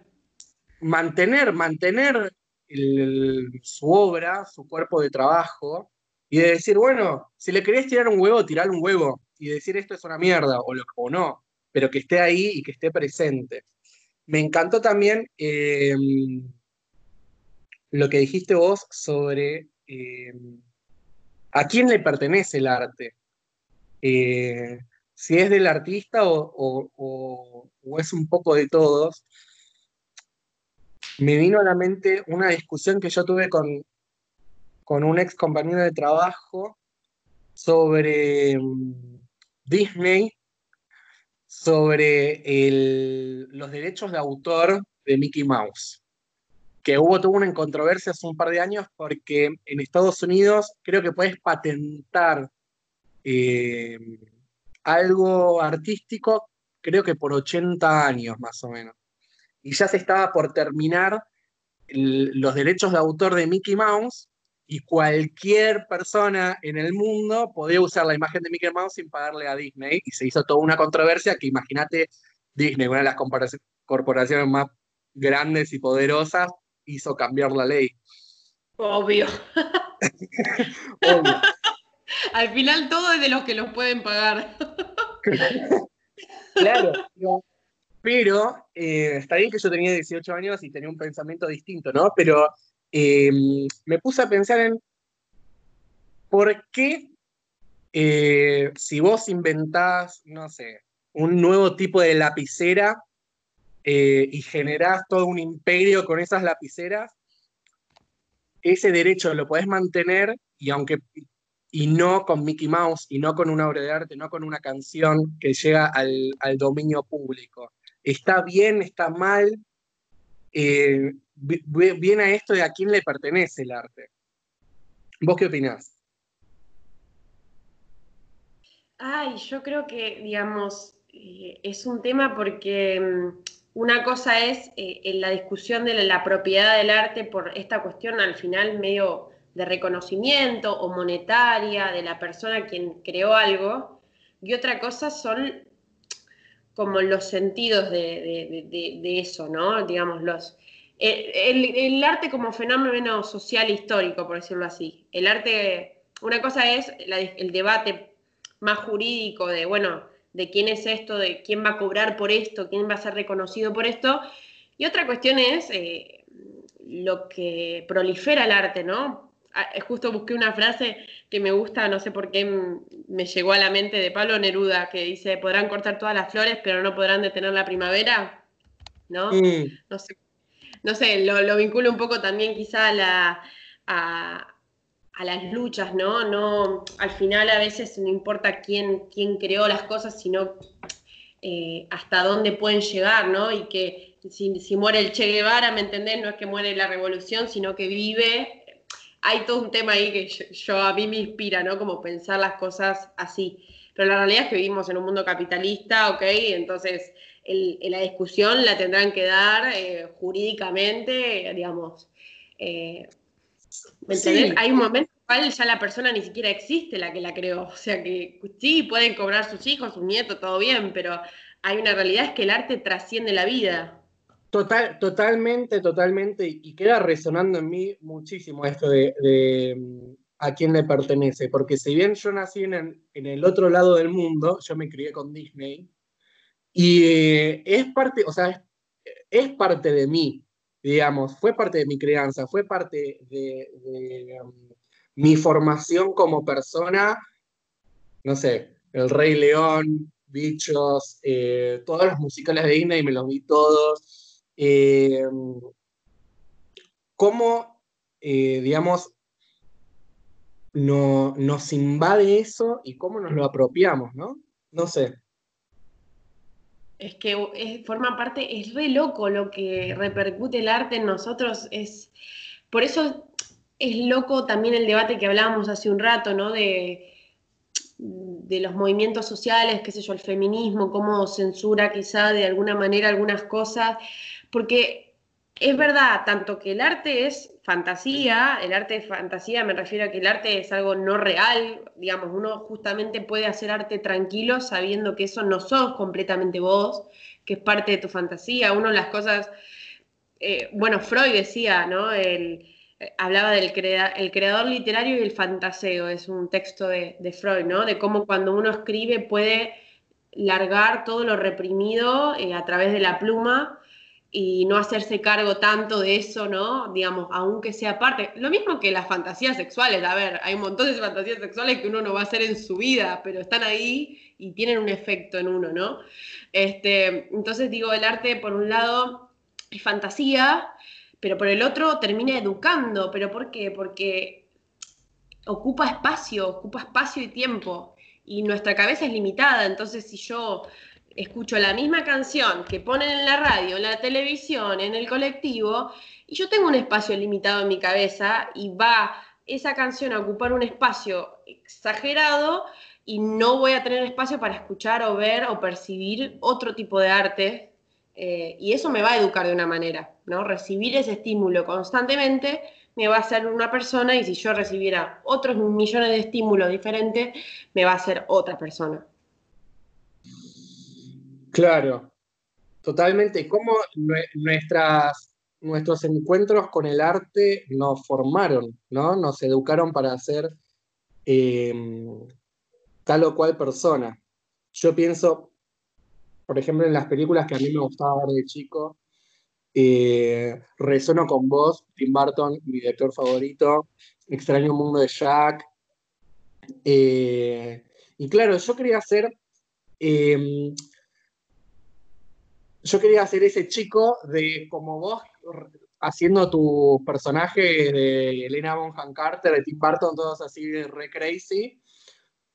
Yo me veía de chico como, no sé, personajes de como Jim o como el extraño de Jack. Eh, y no sé, acá es donde entra la discusión del huevo y la gallina. No sé si yo, yo era así y resonaban en mí estas películas, entonces me sentía muy identificado, o en mi proceso de, formación adopté muchísimo eh, este cine y me modificó a mí, o si fue un poco también de los dos. Wow, como esa, esa dualidad entre lo que es y lo que quiere ser, ¿no? Claro, sí. Eh, la influencia que tienen, que tienen esas cosas sobre nosotros.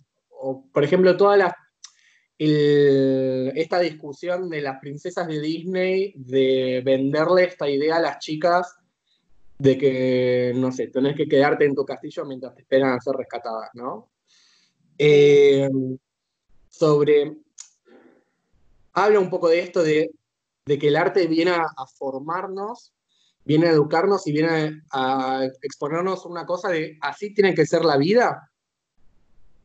Em, lo mismo lo veía yo en, los dibujitos o en las películas, no sé, que, que veía de chiquito. De... Me pongo a pensar en cómo, cómo habría sido si hubiese visto otras películas o leído otros libros. ¿Vos qué, qué consumías de chica? ¿Qué consumía de chica? Y hasta cierta edad mucho leer no me gustaba hasta que mi viejo me hizo empezar a leer. Eh, literatura me gusta, solo que no, no siempre me enganchaba. Los libros tienen que ser ciertos libros para que me enganchen. Eh, pero mi vieja me llevaba mucho al teatro o a escuchar música clásica o eh, mi vieja me, mostraba pintores grosos, digamos, toda la parte más, no tradicional, pero sí, más los clásicos, todo como que lo más. Pero ella también es cantante de folclore, entonces en mi casa escuchaba folclore eh, constantemente, estaba, tenía mucho contacto con la música porque venían artistas a tocar a mi casa, o yo iba a, peñas y a cuestiones de música, así que consumí mucho eso. Eh, sobre todo creo que lo que más me quedó del folclore es el ambiente de folclore, creo que eso me formó, el ambiente hogareño, amiguero, fogonero, este, de, las raíces de, nuestros pueblos, de, un montón de esas cosas que están en mí, digamos. Y después a mí particularmente me gustaban las cantantes de pop, qué sé yo, Hilaridad, este, no sé. Hilaridad. Hilaridad, la amaba, la amaba.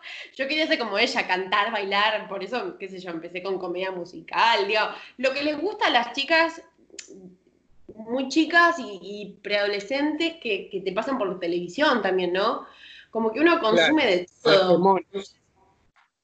Lo hegemónico, sería. Porque claro.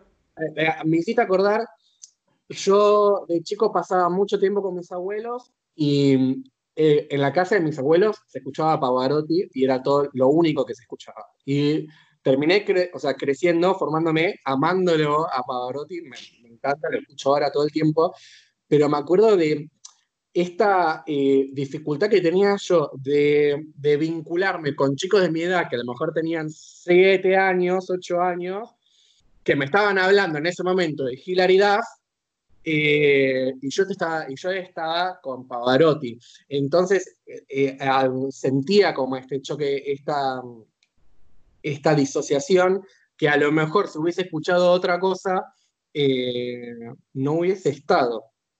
Bueno, de cómo nos modifica. Bueno, y también pensar que el arte justamente es un puente a otros mundos, ¿no? Entonces, yo lo que estoy tratando de entender este año es que uno tiene como, es como el yin ¿no? En un punto tiene tanto la luz como la oscuridad y a veces uno se hace la boludo, se hace el boludo de, una de las partes, pero somos una mezcla, nadie es 100% malvado ni 100% luz.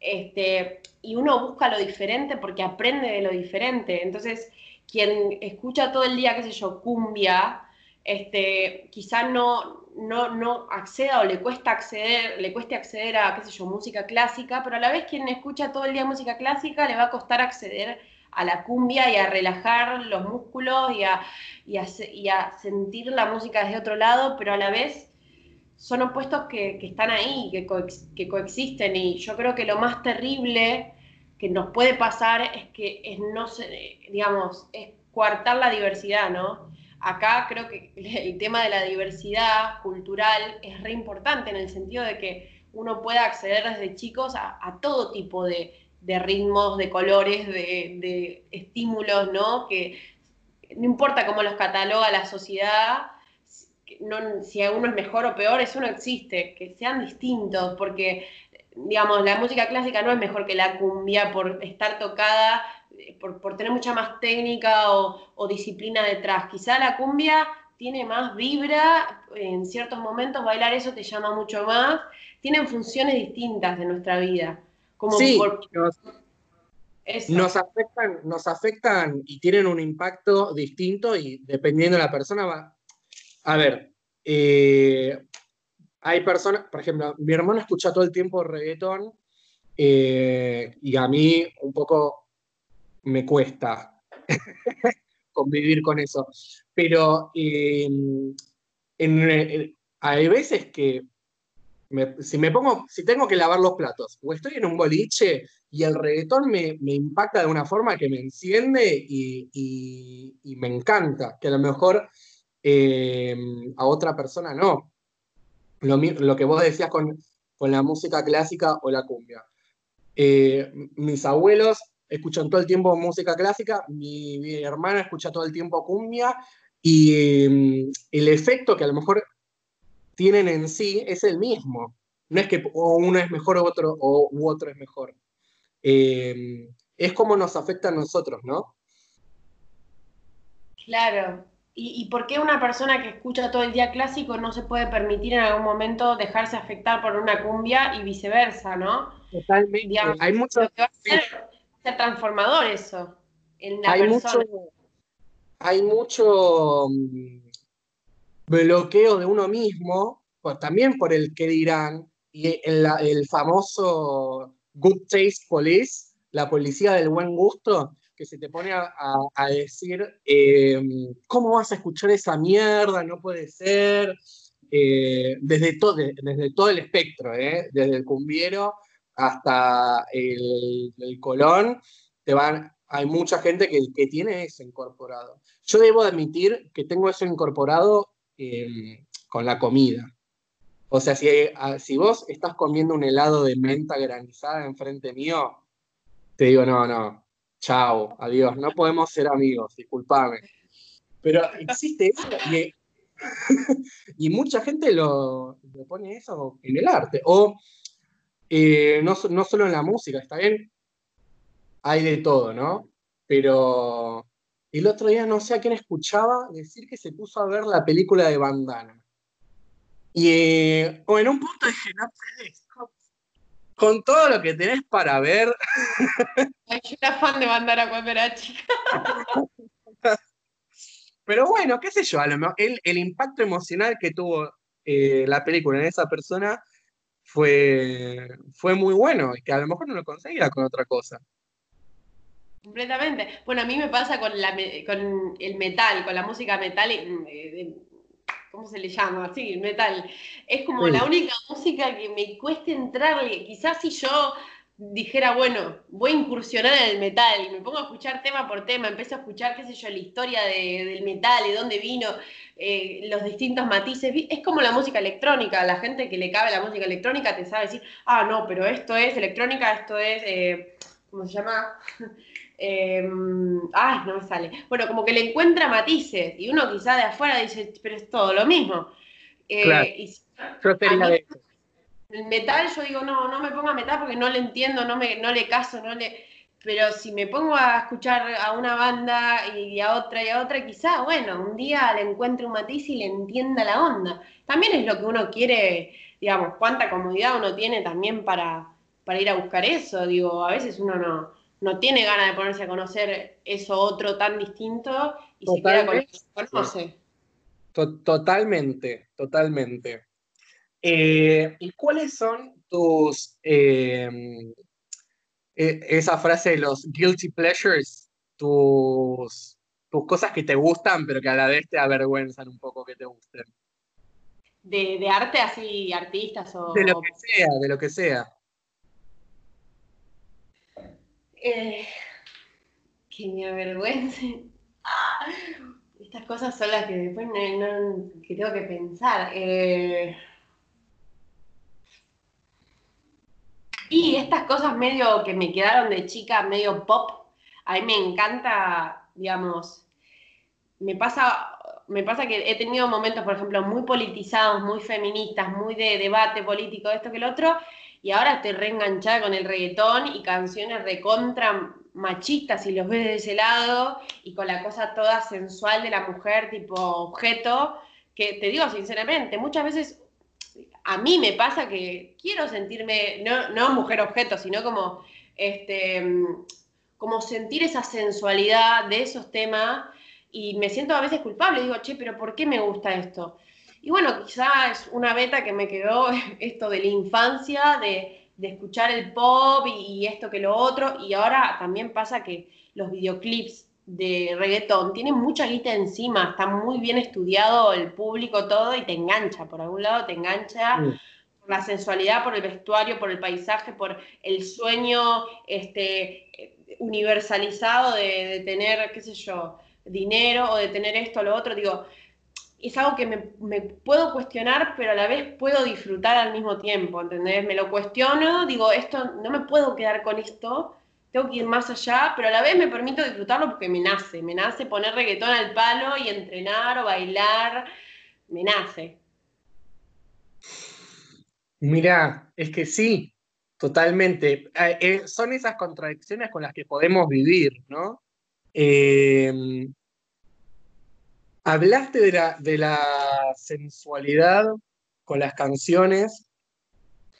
¿Hay canciones así o, o arte en general que vos decís eh, están muy involucradas en, lo sensual para vos? ¿O en la sexualidad?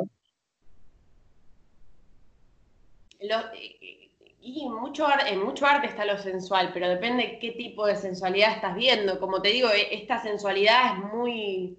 Esta sensualidad que te digo del reggaetón, quizás es, es esto que te digo, como de la seducción bien heteronormativa y de esto, qué sé yo, pero también en, hay sensualidad. No sé si te pasó ver películas que, los personajes no, no, no, no tienen estereotipos. Eh, culturales, sino que no encajan con esos estereotipos. Y aún así ves una sensualidad en, un gesto, en una postura, en una mirada, y no tiene que haber nada expuesto, que de hecho es, la gran, es una gran pregunta también. La gente que quiere encarar temas sexuales tiene muchos caminos hasta los cuales llegar. Existen películas que para mostrar una escena sexual muestran, qué sé yo, un pañuelo que cae y uno entiende que ahí se va a coger, ¿entendés? O películas donde es bien directo, uno va a buscar, no sé, película erótica y ¡pum! te aparece ahí la imagen. Y son dos cosas distintas, son dos cosas distintas de asimilar lo sexual. Este, y, y digo, ¿dónde está? Ahí me pregunto, ¿no? ¿Dónde está lo, lo, estéticamente bello? No sé, a mí hay una película que me encanta, Muerte en Venecia. Sí.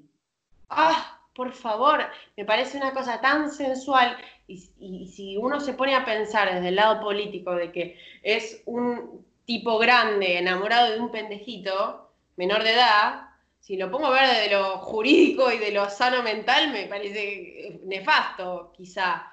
Pero la película no está pensada desde ahí, está pensada desde otro lado y yo capto esa, esa sensibilidad y a mí me atrae eso y no lo juzgo y me dejo llevar y de repente veo algo hermoso, una mirada hermosa, cuerpos hermosos, eh, pero no estereotipado quizá. Lo veo eh, desde otro lado, ¿entendés? ¿Te enamoraste de algún personaje alguna vez? Me enamoré de un actor, Johnny Depp. Ah, sí, obvio. Pero, pero... porque me enamoré de todos sus personajes, de todos. Ah, mira, no del actor sí, no del actor en sí, sino de, los personajes que él hace. Y en un momento estuve medio fanática del actor, pero porque no, no podía entender, creo que es el tipo que más me inspiró a actuar, creo, porque en él vi la, la diversidad. Claro. O sea, vi personajes completamente diversos y explotados al máximo, cada uno en su, faceta. Me voló el cerebro, me voló el cerebro ver a Jack Sparrow, a el de Charlie la fábrica de chocolate, eh, de chocolate, a Willy Wonka, a joven mano de tijera. Eh, ¿Sabes? que em, cuando me dijiste eh, me enamoré de todos los personajes de Johnny Depp, inmediatamente pensé en bueno, esto habla de que todos los personajes de Johnny Depp en algún tienen un hilo conductor que todos son iguales en algún sentido, porque para que a vos te gusten todos, todos Bueno, el barbero de la calle Fleet, también el barbero, el personaje del barbero, también me enamoré. Eh, eh, esto que decía de, que todos los personajes son iguales, y vos lo primero que vos lo primero que dijiste fue me enamoré de su diversidad. Como que me chocó eso. Eh, pero sí, totalmente. Si bien son súper característicos, o sea, son súper específicos a nivel eh, individual, eh, los personajes de Johnny Depp tienen como esa mística que vos sabés inmediatamente te salta, este es un personaje de él en una película de Tim Burton, sí o sí. O bueno, no hace falta que sea Tim, pero usualmente son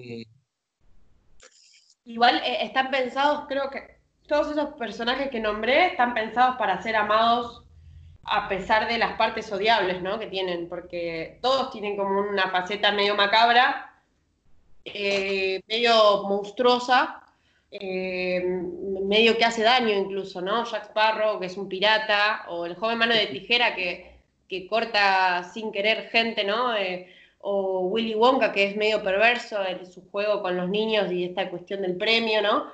Eh, pero a la vez tienen algo querible, algo vulnerable, ¿no? Y, eso a mí me genera esa contradicción que me vuela la cabeza del ser humano, de esa cosa inexplicable este, eh, que te deja en jaque, ¿entendés? Somos eh, un lío de contradicciones.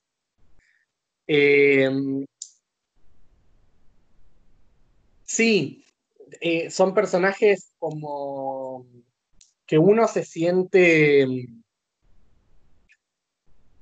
no son chatos, tienen como unas capas muy profundas. ¿no? Capas muy profundas. Entonces, eh, en algún sentido u otro, em, te vas a sentir identificado, porque están dentro de, ese espectro amplio de la humanidad de esos personajes, te ves reflejado eh, en mayor o menor medida dentro de, todo ese espectro. Por lo menos así, eh, así lo veo yo. Eh, con respecto a los personajes que vos decías, Johnny Depp tiene como, como eso de, del extremo, de lo arquetípico de decir, em, no es una persona más, ¿entendés? No es un personaje que, pasa desapercibido, o sea, o, que em, vos decís, ah, este es como tal. No, sino que es el foco de toda la película, es ese personaje, como que se, se crea alrededor de eso. Es extraordinario.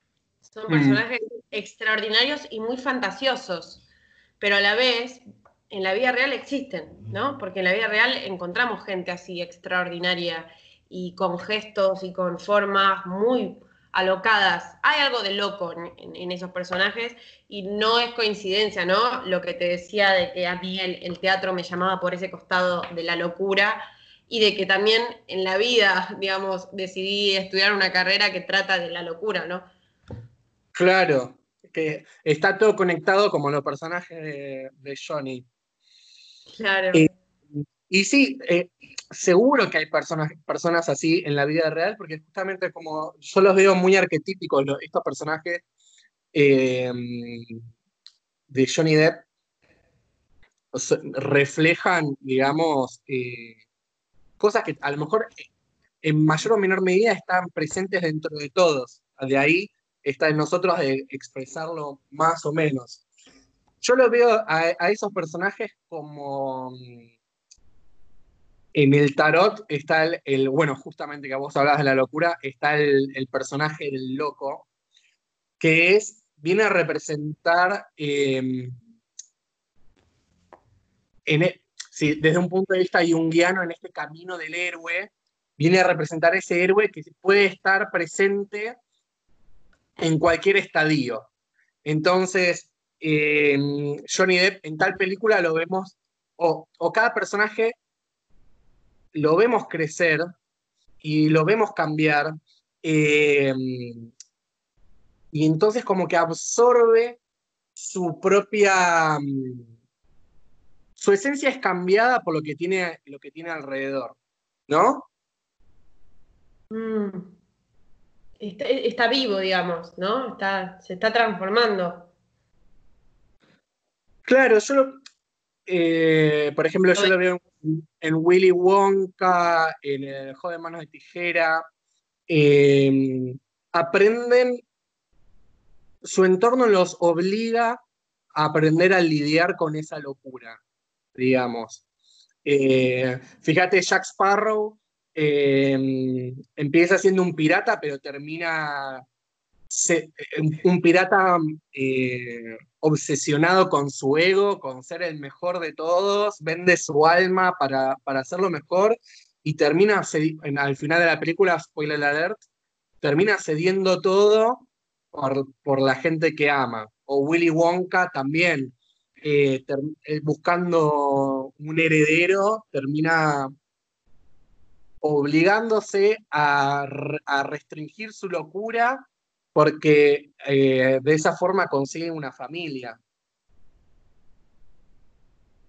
Ahí va. Sí, re, re. Y también mostrando esos lados vulnerables, ¿no? El sombrero loco pensaba que también el de Alicia. Sí.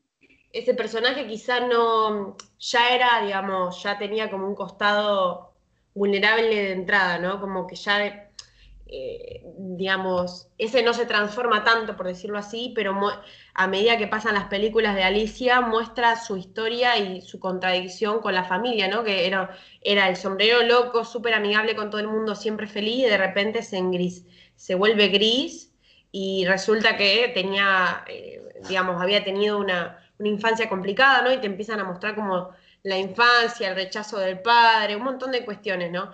Eh, Igual, a ver, también hay algo de, Johnny Depp, de cómo hace los personajes, que evidentemente a mí en particular me, llama, ¿no? De, que, a mí me parece genuino, que me parece totalmente descontracturado de cualquier eh, visión de, digamos, es esto, siento que lo hace y lo, lo disfruta y, no, no, no, le importa la mirada ajena de alguna manera, este, y que son personajes como fantasiosos, pero que encajan con una realidad más concreta, quizá. Digamos que ese tipo de películas incluso son películas donde se conjuga la realidad con la ficción, ¿no? Que no es lo mismo que ver, qué sé yo, Blue Jasmine, ¿entendés? Eh, Peliculón. Peliculón, no sé por qué se me vino a la mente, pero más relacionadas, esas, esas películas son personajes más... Eh, son estilos distintos de película también, ¿no? Y son estilos distintos de arte. Artes más idos, a, la, fantasía y, martes, y, películas más como contextual, que podrían estar sucediendo ahora mismo, ¿no? Te, entiendo, te entiendo, te entiendo. Que el lado fantástico de los personajes de Johnny Depp son. Eh, hablan de una expresión tan pura y profunda de un carácter del ser humano que es eh, imposible de ver eh, en la normalidad. Algo así.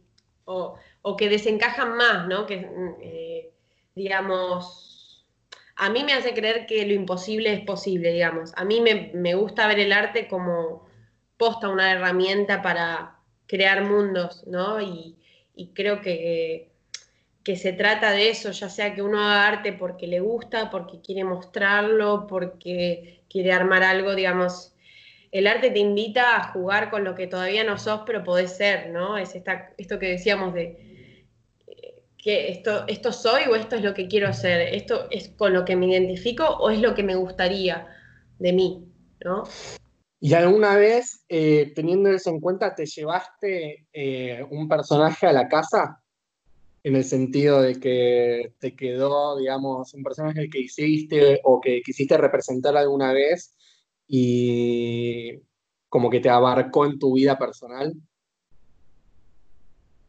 Em, yo creo que mucho de mi personalidad es un conjunto de, de, cosas que me fueron quedando de, de mi época más artísticas, ¿no? Como que formas de ser o de expresar han quedado de, de todos momentos, mismo la, manera de hablar y de expresarme, eh, gracias, gracias al arte, es, más descontracturada, o, pero me pasó más al revés, te digo, hubo una obra de teatro en la que tenía que llevar mi historia familiar a la escena.